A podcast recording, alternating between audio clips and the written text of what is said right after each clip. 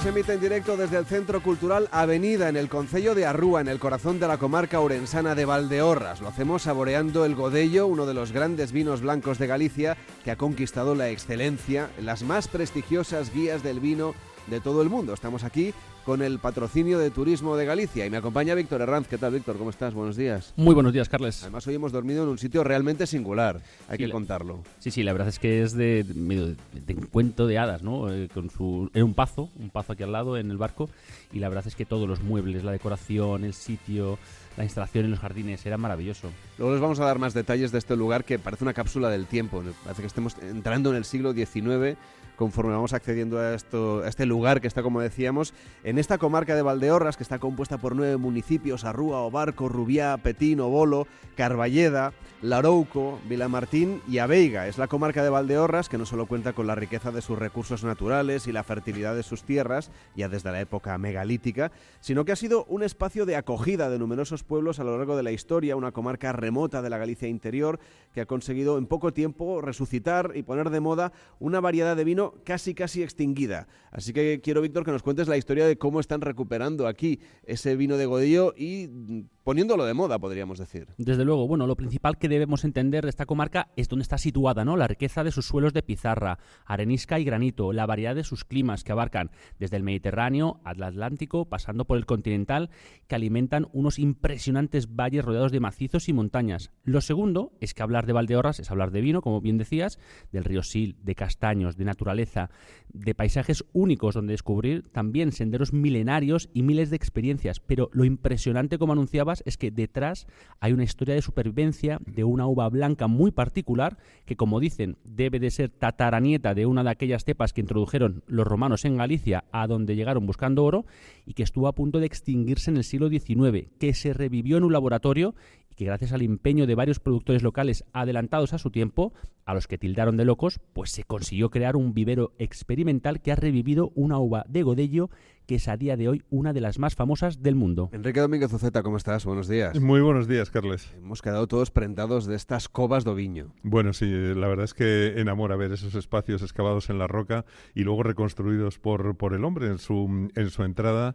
Y, y bueno, yo creo que no hay mejor relación entre el hombre y la tierra que meter eh, el vino que sale de la superficie en las cuevas dentro, dentro de la tierra. Pero la verdad es que es precioso viajar aquí y ver que, como tú decías, en, en la entrada, un lugar que es muy remoto porque realmente está en, en un confín de la comunidad, eh, bueno, pues al mismo tiempo sea tan hermoso, tan bonito, tan bello y esté tan lleno de vida y por otra parte que sea tan accesible como lo hemos encontrado. José Manuel Merelles, director de la Agencia de Turismo de Galicia. Vos días. Hola, buen día. ¿Cómo está?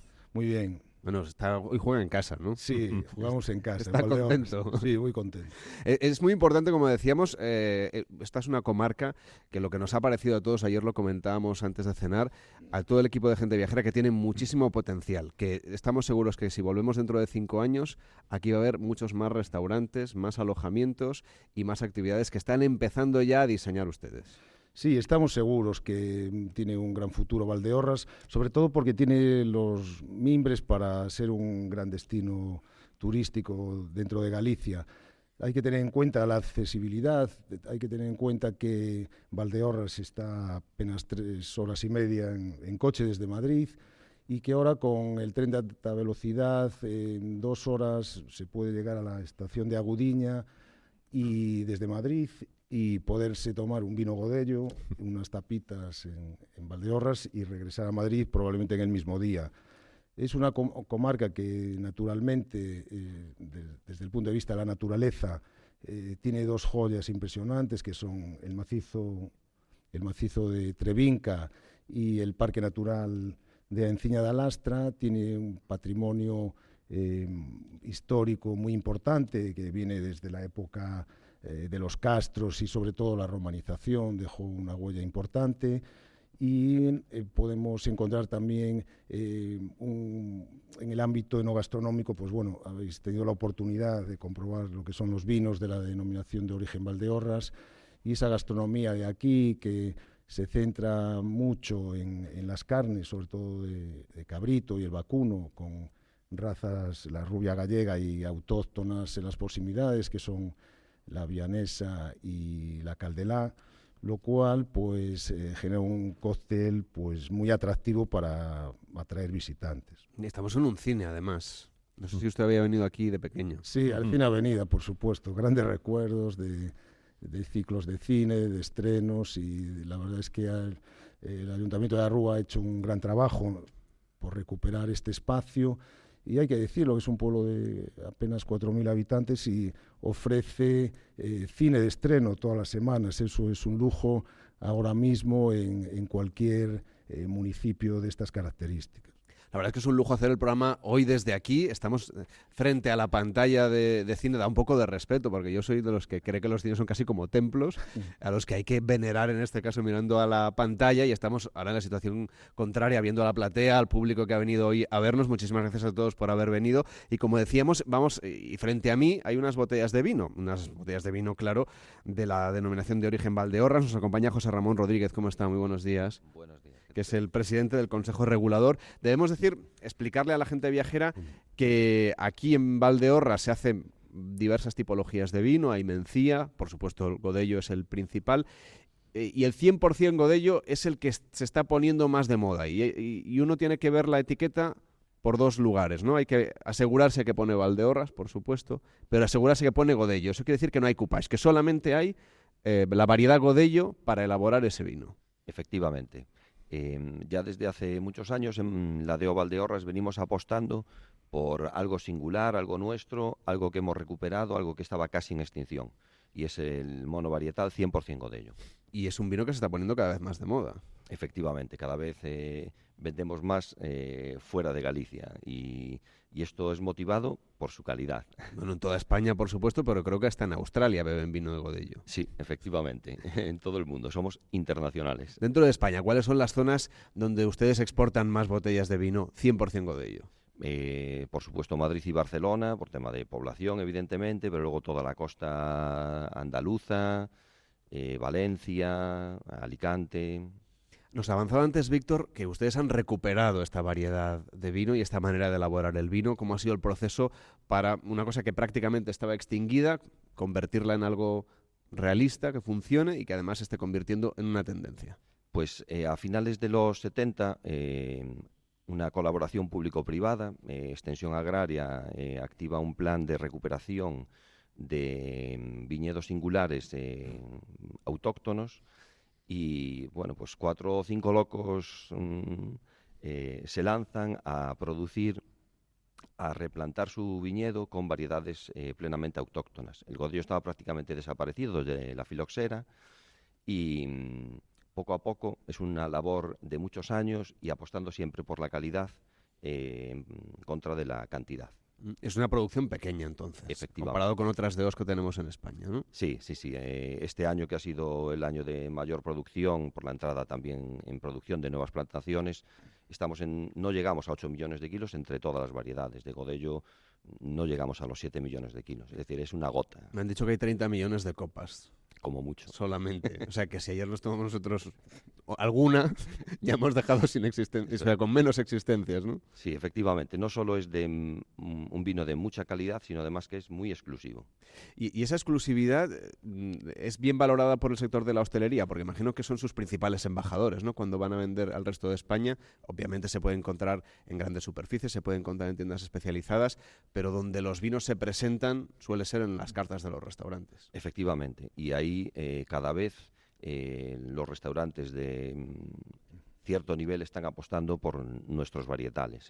Tengo entendido que hay bodegueros de otras DOs con mucho recorrido que están fijando ya no solamente su mirada, sino también sus inversiones en esta zona de Galicia. Sí, en los últimos diez años han entrado grandes eh, grupos bodegueros eh, españoles a, producir godello de Valdeorras. ¿Por qué vienen aquí?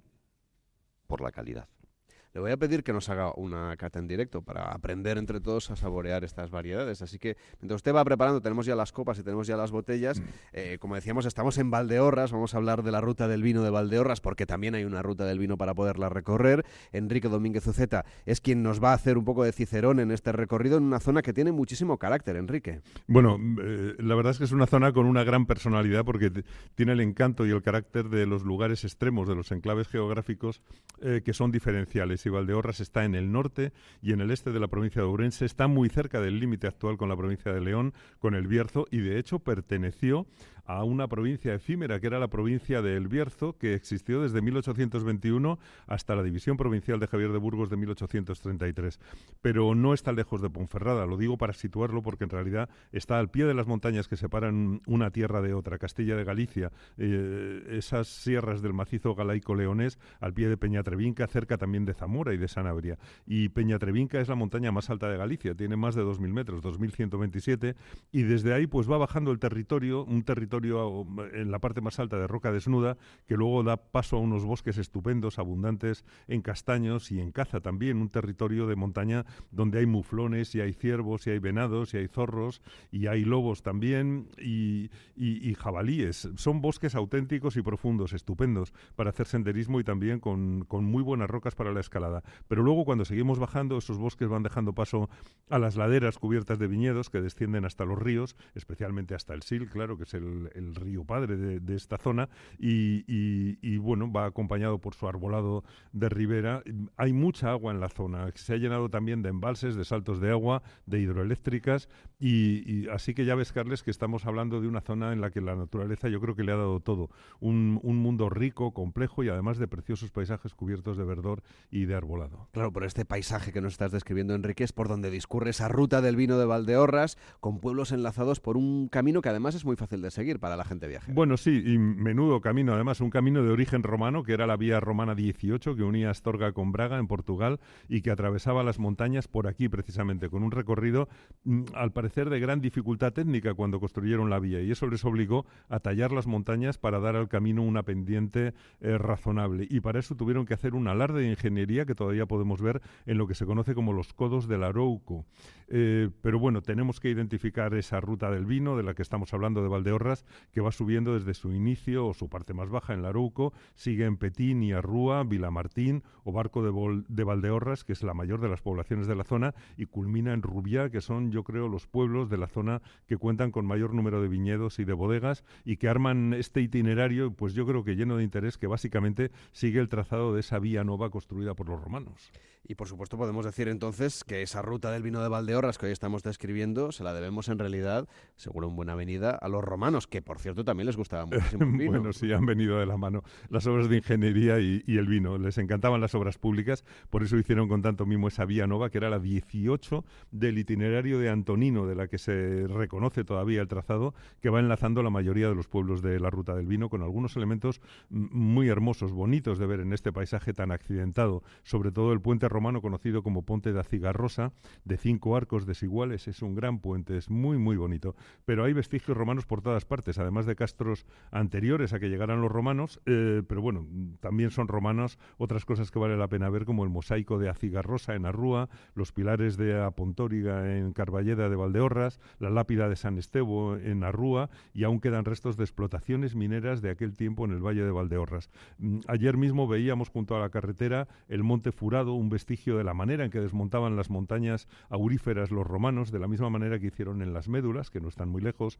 y ya he mencionado también esa talla heroica de los montes en el tramo más difícil de la Vianova, esos codos del Arouco, cerca del puente Vivey, que es otro alarde espectacular de puente romano por su altura, que quizás sea el mejor puente romano de la península después del puente de Alcántara en Cáceres. O sea que ya ves que mm, los romanos eh, imprimieron carácter a este territorio. Pero ya después de los romanos, el territorio de Valdeorras siempre ha mantenido su interés, siempre ha sido un lugar de paso. Claro, diario, por ejemplo. Eh, claro, es un, es un paso natural. Los romanos yo creo que escogieron muy bien ese, ese, camino de su vía nova y por ahí pues siguió pasando gente, claro, y apreciando su vino, como en La Rioja.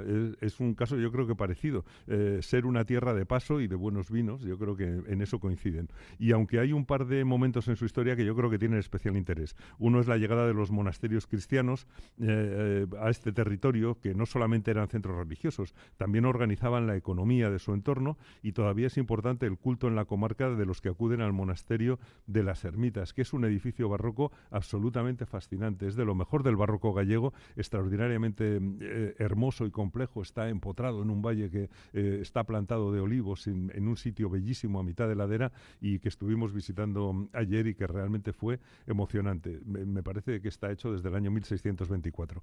Y luego ya pues llegó la modernidad de la mano del ferrocarril a finales del siglo XIX, porque el tren también buscó este paso natural en su camino para enlazar Palencia con A Coruña y eso pues aceleró y facilitó su conexión con Castilla y con la Galicia marítima y también es verdad que se convirtió en puerta de salida bastante rápida para una emigración muy abundante que ha tenido en, más de una ocasión el territorio de Valdeorras. Os voy a pedir a todos que toméis la copa que ya nos han servido para hacer esta cata en directo de la primera variedad. Esta es 100% Godello, ¿verdad, señor Rodríguez? ¿En qué nos tenemos que fijar? Ah, ya hemos contado la etiqueta, una vez ya tenemos la botella, ahora hay que servirla en la copa, ya la tenemos y ¿Cómo hay que hacer una cata? A ver si lo podemos contar bien aquí en directo. Eh, bueno, la cata tiene tres fases. La primera es la fase visual. Em, es un vino joven de la cosecha 2022, entonces eh, tiene que debería tener un, un color eh, pajizo. Efectivamente, así lo vemos, un color pálido con reflejos em, verdosos. En los laterales de la copa podemos ver los reflejos verdosos. En fase olfativa es un vino de intensidad media, el godello no se caracteriza por tener una enorme intensidad en nariz, ¿vale? Pero eh, nos da notas de manzana, cítricos, que nos, ya nos están hablando de que va a ser una variedad muy fresca, que va a ser un vino muy fresco. Y luego en boca, así lo probamos, es una maravilla. Esa intensidad, esa densidad que tiene en la boca el godello es la joya de la corona. Hemos estado probando, Enrique, ¿verdad? De manera muy profesional durante las últimas horas. Bueno, sí, la verdad es que el, vino es una delicia, está equilibradísimo, es súper sabroso. Y esto no se hace ¿eh? a mitad de una intervención, de una locución. No te puedes llenar la boca de, sabores porque realmente es difícil.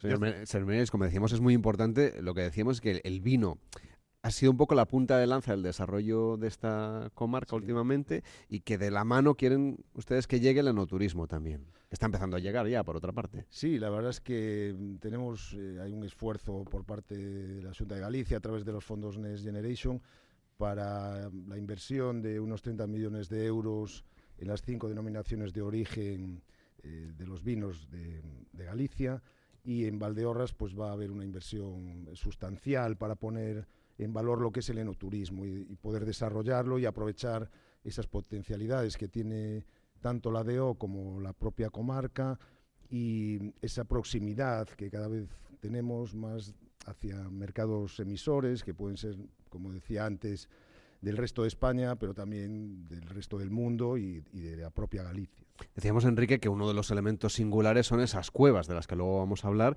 porque hay muchas cosas que ver en estas bodegas, en estos pueblos, en estos eh, parroquias, en estos sitios, ¿no? Porque al final ya sabemos que la geografía, o al menos la topografía gallega, es muy singular. Sí, ayer nos decían que de estas pequeñas cuevas que realmente son eh, familiares, que podía haber eh, como un millar en, el territorio, lo cual es un número verdaderamente mm, asombroso. Esas bodegas excavadas en el terreno, a las que llaman covas, estuvimos viendo las de mm, las de Seadur, eh, hay también en Aspinguelas, en, otro, en, otras, en otras zonas y se pueden visitar. Y bueno, han guardado el vino de Valdeorras al menos desde el siglo XVIII, eh, según estuvimos preguntando ayer. Cada pueblo de la ruta del vino de Valdeorras tiene su encanto. Yo creo que tiene algo que destacar. Por ejemplo, en Larouco, además de los codos, hay un molino de aceite, si, si no me equivoco. Eh, se tienen hermosas vistas también de las viñas y de las montañas desde el pueblo, que está encanamado en una loma. En Petín tienen una bonita plaza rodeada de casas solariegas. la la iglesia de Santa María y una sencilla capela, eh, capela Naponte de Portomurisco.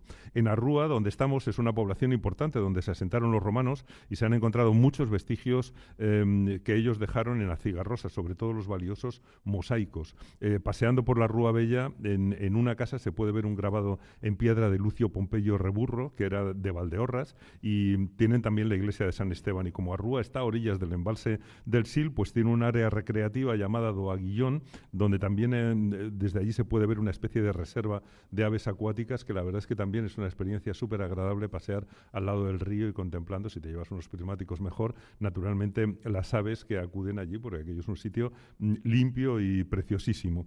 Y Y bueno, si vamos a Villamartín podremos ver estupendos pazos como el de Arnado y el castillo de Torrepenela, que tiene dos torres almenadas.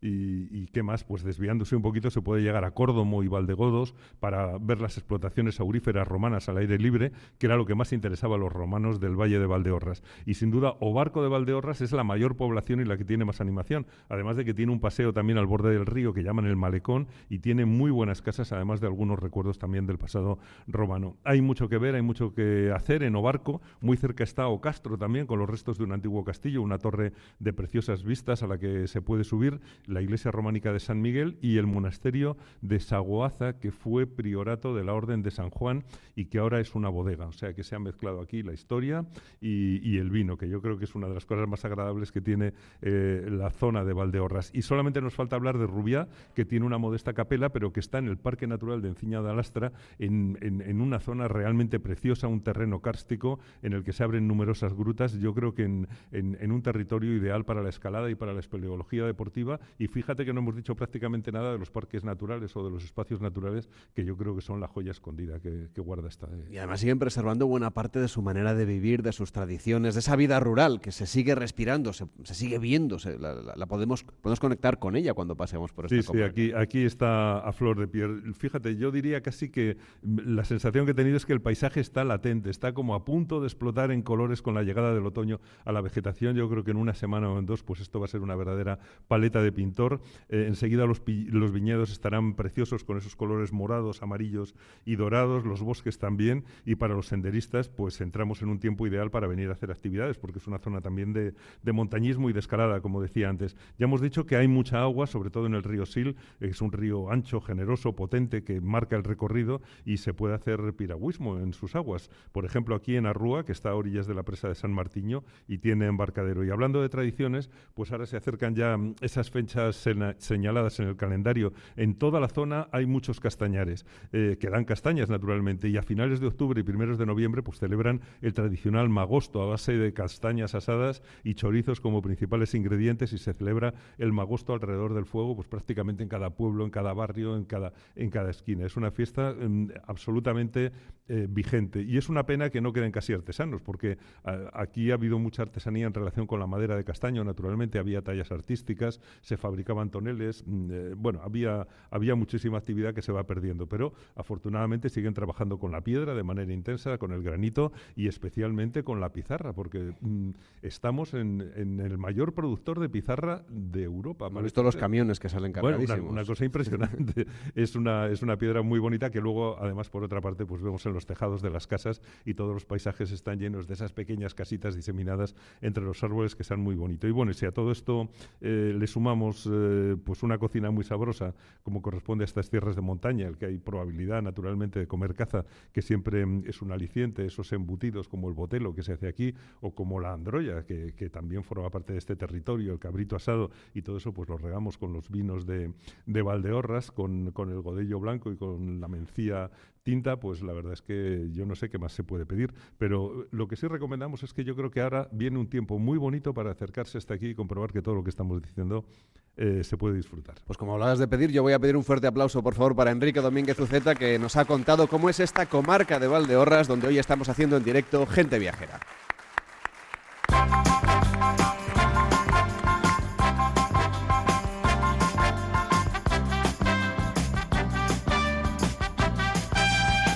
Y a las 12 y 32, las 11 y 32 en Canarias, les hablamos de esta ruta del vino que, como bien nos ha contado Enrique, engloba un patrimonio histórico, cultural y paisajístico que descubrir en Valdeorras, una comarca que a través de esta asociación apuesta por el enoturismo y la cercanía con los viajeros que llegan a esta zona a probar no solamente sus vinos, sino también a visitar las bodegas en las que se elaboran. Alejandra Carril, ¿cómo estás? Buenos días. ¿Qué tal, Carles? Buenos días.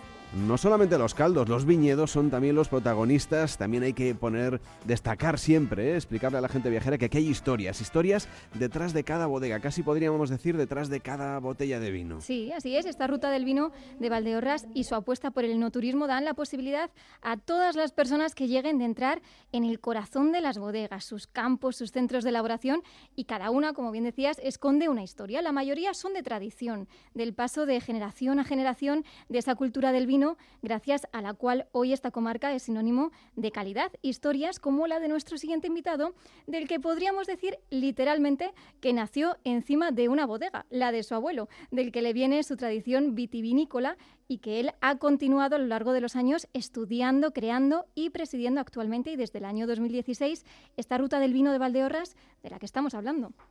Joaquín Sánchez, presidente de la Ruta del Vino de Valdeorras, ¿cómo está? Buenos días. Buenos días, buenos días. Ese es uno de los secretos de esta zona, ¿no? El hecho de que la cultura del vino se mantenga, se preserve generación tras generación. Pues uno de los secretos es lo que me ha pasado a mí personalmente y a mis hermanos, que nacimos en una casa que debajo estaba la bodega. Eso, quieras o no, imprime carácter y te marca pues, a lo largo de tu vida. Eh, yo personalmente a los 14 años me fui del pueblo, pero la cabeza no paró de trabajar hasta que de alguna manera, eh, después de formarme, pues eh, logramos montar una bodega aquí en Valdeorras y, y estar actualmente pues en producción y estar funcionando. Vamos a pedirle al presidente de la Denominación de Origen que nos prepare la siguiente cata de vino, que creo que va a ser de Mencía, me parece, ¿no? Efectivamente. Bueno, eh, vamos a vaciar las copas y vamos a preparar la siguiente cata. Mencía es, por otra parte, ¿verdad?, una de las eh, variedades que también eran muy conocidas aquí históricamente. Efectivamente, aquí en 1970, pues como ya se ha comentado, empieza la revolución del Godello, poquito a poco pero históricamente hay un momento, sobre todo después de la filosera, en el que las dos variedades principales que, eh, hay en Valdeorras son la garnacha, la garnacha tintorera, que hoy se elaboran vinos de garnacha también, y otra en blanco, la palomino. Y esa durante los tiempos, digamos, de los graneles, pues son las variedades eh, principales y en 1970 empieza el godello y la mencía también existía aquí, una variedad eh, que la compartimos tanto con el Bierzo como Ribeira Sacra. Una cosa curiosa, es una variedad implantada, la mencía, a lo largo del río Sil. La compartimos los que estamos situados a, a lo largo del río Sil. Entonces, bueno, pues es una variedad que ya la conocemos de hace tiempo y que ha dado fama y da también a los vinos de Valdeorras. Y además de ser el presidente de la Ruta del Vino, señor Sánchez, también es propietario de la bodega Alandeval, un lugar que podemos visitar. No sé si es importante conocer todo el proceso antes de llegar a catar los vinos. Pues efectivamente, quiere decir, desde la ruta del vino de Valdeorras, nuestra actividad principal es el enoturismo y dentro somos una asociación con por supuesto con bodegas, pero con hostelería, con hospedaje, con empresas turísticas y nuestro motivo principal es pues eh, que nos vengan a visitar, que nos conozcan y, que puedan catar nuestros vinos en las bodegas. Eh, dentro de la ruta, de las 15 o 16 bodegas que estamos asociadas, hay siete que tienen cova. Entonces, bueno, como ya se ha comentado, las covas de Valdeorras pues son algo que, no hay en el resto de Galicia, eh, muy importante y lo queremos poner muy en valor. Entonces esas visitas a, a, las diferentes bodegas, pues la mayoría, pues con la visita a la cueva, pues también es posible. Vamos a seguir con esta cata de vino. Decíamos que ahora nos toca el vino tinto, el mencía, que seguramente pues es más conocido, hay más lugares de Galicia donde se elabora esta variedad, pero la que se hace aquí en Valdeorras, ¿cómo deberíamos probarla bien? Eh, primero tenemos que observar su color, es un color increíble, brillante, que nos demuestra juventud, es un color eh, cereza picota, eh, que ya nos dice que, va a ser un vino fresco, ¿vale? en aroma... ¿Mm? ¿Qué tenemos que notar? El aroma es frutos rojos, eh, sobre todo. Eh, la mencía también huele mucho a yogur de fresa, por esa fermentación maloláctica, eh, junto con los frutos rojos. Es una de las características fundamentales. también ya podemos oler esa frescura, ese, ese, vino del que vamos a poder disfrutar. y en boca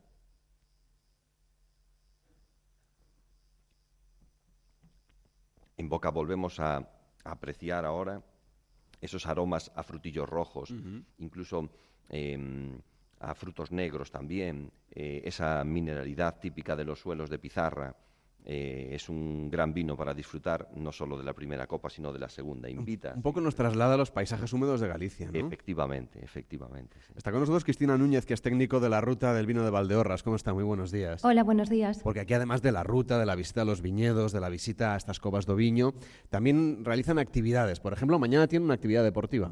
Sí, mañana tenemos lo que es la tercera BTT de la Ruta del Vino de Valdeorras, que lo que pretendemos con estas rutas es mostrar, bueno, dar a conocer no solo nuestros vinos, sino también nuestro, nuestro paisaje. Mañana tenemos una ruta de 44 kilómetros que discurre por cuatro de los ayuntamientos que forman parte de la ruta. Parte de aquí, de la, del municipio de Arrúa, y recorre Petín, Larouco, Bolo y vuelve otra vez a la, a la Rúa. Otra forma de conocer esta ruta del vino de Valdeorras es hacerlo en la primavera, ¿no? Porque ahí tienen la primavera de puertas abiertas. Sí, este año celebramos la duodécima edición y la verdad que estamos muy contentos con, con, bueno, con el resultado que hemos obtenido en las, en las últimas ediciones de la primavera de puertas abiertas, porque la verdad que notamos que estamos teniendo muchos visitantes que vienen a la, a la, comarca, porque nuestro reto, la verdad, es vender Valdeorras como destino turístico. Claro, porque una de las cosas que hacen ustedes en la primavera, y eso me, me lo ha apuntado a ver si me puedo escapar, que es subirse a una bicicleta eléctrica y recorrer esta zona, no solamente la parte de los viñedos, sino ese parque natural de la Serra de Enciña de Lastra. Eh, sí, este año en lo que es la primavera de Puertas Abiertas hicimos una ruta de 20 kilómetros recorriendo lo que es el parque y finalizamos con una cata en uno de sus miradores y la verdad que tuvo un éxito brutal.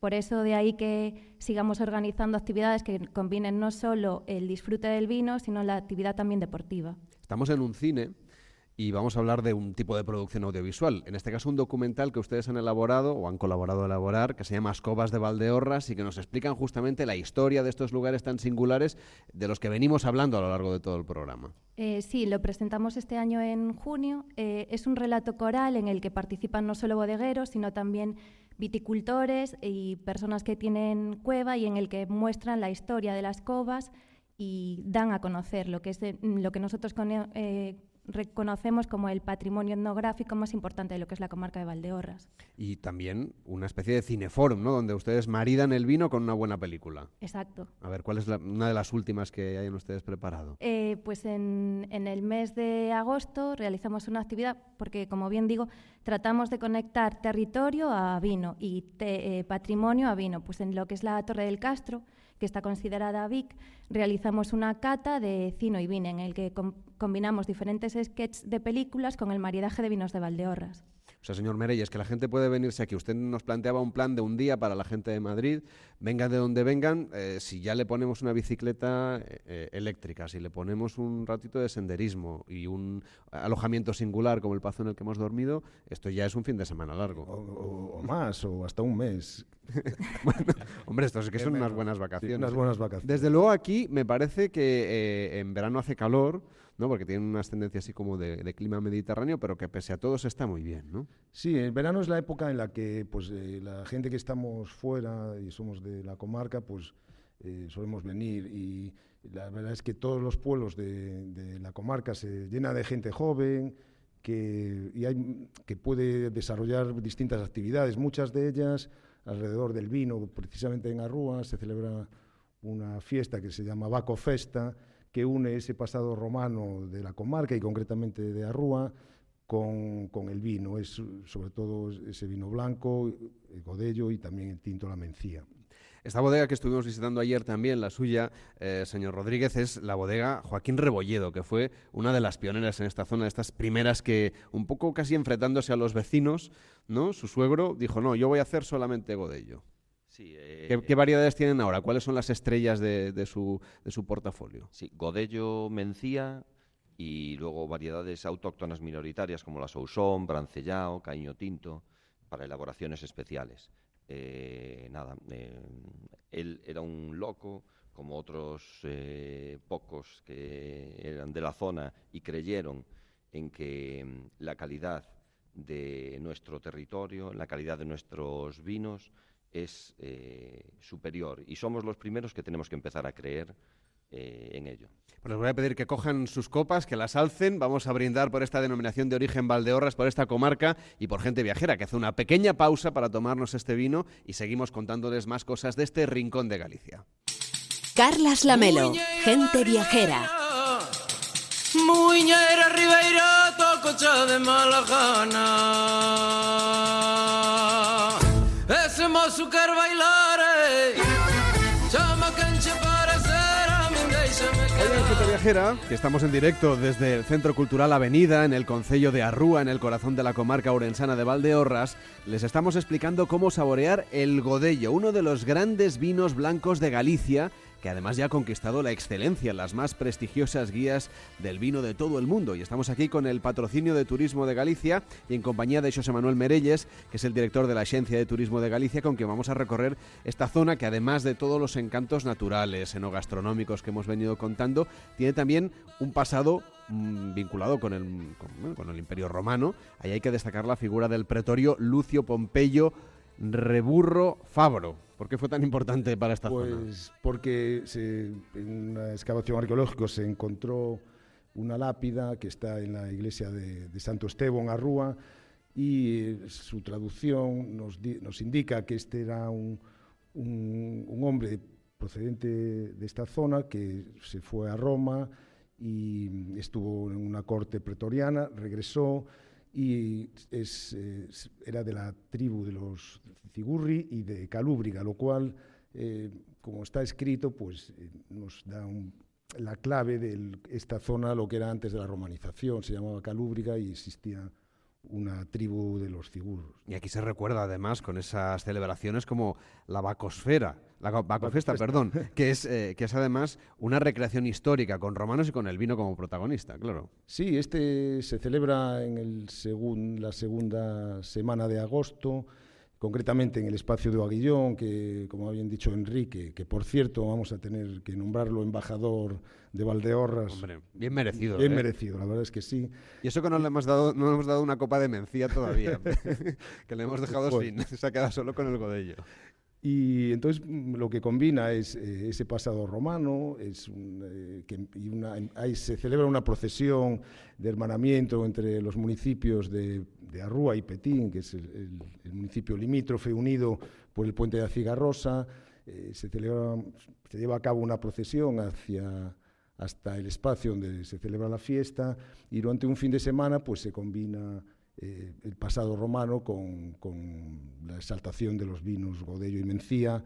Y la verdad es que en ese momento eh, que se realiza la fiesta, cuando en esta segunda semana de agosto, es cuando más, más gente pues, eh, está en la localidad. Y la verdad que año a año pues, va ganando más, más participantes y, y- y mucho éxito. Voy a dar otra excusa a la gente viajera para que venga el 28 de enero a Festa do Codillo. Creo que con el título ya se dice todo. Efectivamente. es una fiesta que ya se celebra desde hace más de una década y es una, la gran fiesta gastronómica de invierno de, de Arrúa. Y la verdad es que congrega pues cada vez también a más gente y aquí también hay una exaltación de, mm, importante de los caldos de Valdeorras y de pues, esta carne de cerdo, que si, no- si bien no es algo exclusivo ni típico de Arrúa, pero bueno, se convirtió en un motivo excepcional para, para visitar en enero eh, este municipio. Mm, Por aquí pasa también el Camino de Invierno. Efectivamente, el Camino de Invierno que fue eh, declarado pues, eh, oficial hace, fue de los últimos junto con el Camino Portugués de Acosta, parte de- desde Ponferrada y llega hasta Lalín, en la provincia de Pontevedra, donde se une a la, Vía de la Plata. Eh, es un camino que, el único camino que atraviesa las cuatro provincias de Galicia y tiene la peculiaridad de que mm, se utilizaba cuando eh, los rigores del invierno eh, impedían pues, los pasos por Piedrafita, pues eh, los peregrinos eh, utilizaban esta vía y, como bien decía, eh, recorre las cuatro, las cuatro provincias. En Valdeorras tiene un recorrido de unos 23, 25 kilómetros que, que empieza en el municipio de Rubiá, Carballa de Valdeorras, o Barco de Valdeorras, Vilamartín y Arrúa. y en Arrúa deja la comarca de Valdeorras para entrar en, en el municipio lugués de Quiroga y ya después pues las tierras de Lemos. Es un camino que va paralelo al río Sil y la verdad es que tiene tramos impresionantes en, en esta comarca. Es verdad que por aquí hay alguna iglesia con una cierta inspiración gaudiniana. Sí, aquí hay, un, hay, un, hay cierto misterio. La iglesia, eh, la iglesia de Fontey, de la parroquia de Fontey, que es la parroquia de, del, del, barrio de Estación en Arrúa, se construyó entre finales del siglo XIX y principios del siglo XX. Eh, un, un, periodista y, historiador de, vecino de Petín y con, bueno, con fuentes eh, locales, pues em, eh, determinó, casi determinó que esta iglesia, que eh, es de dos torres, llama mucho la atención por su, por su as, aspecto neogótico, podría ser de obra de algunos planos de Gaudí, puesto que Gaudí en la Casa Grande de, de Arrúa, de Fontey, pasó algunas temporadas mientras estaba, se estaba construyendo el Palacio Episcopal de Astorga, que es una de las, de las obras pues, más importantes de, del arquitecto catalán. Entonces, ahí queda eso. No, los planos no han sido hay que seguir investigando. Hay que seguir investigando.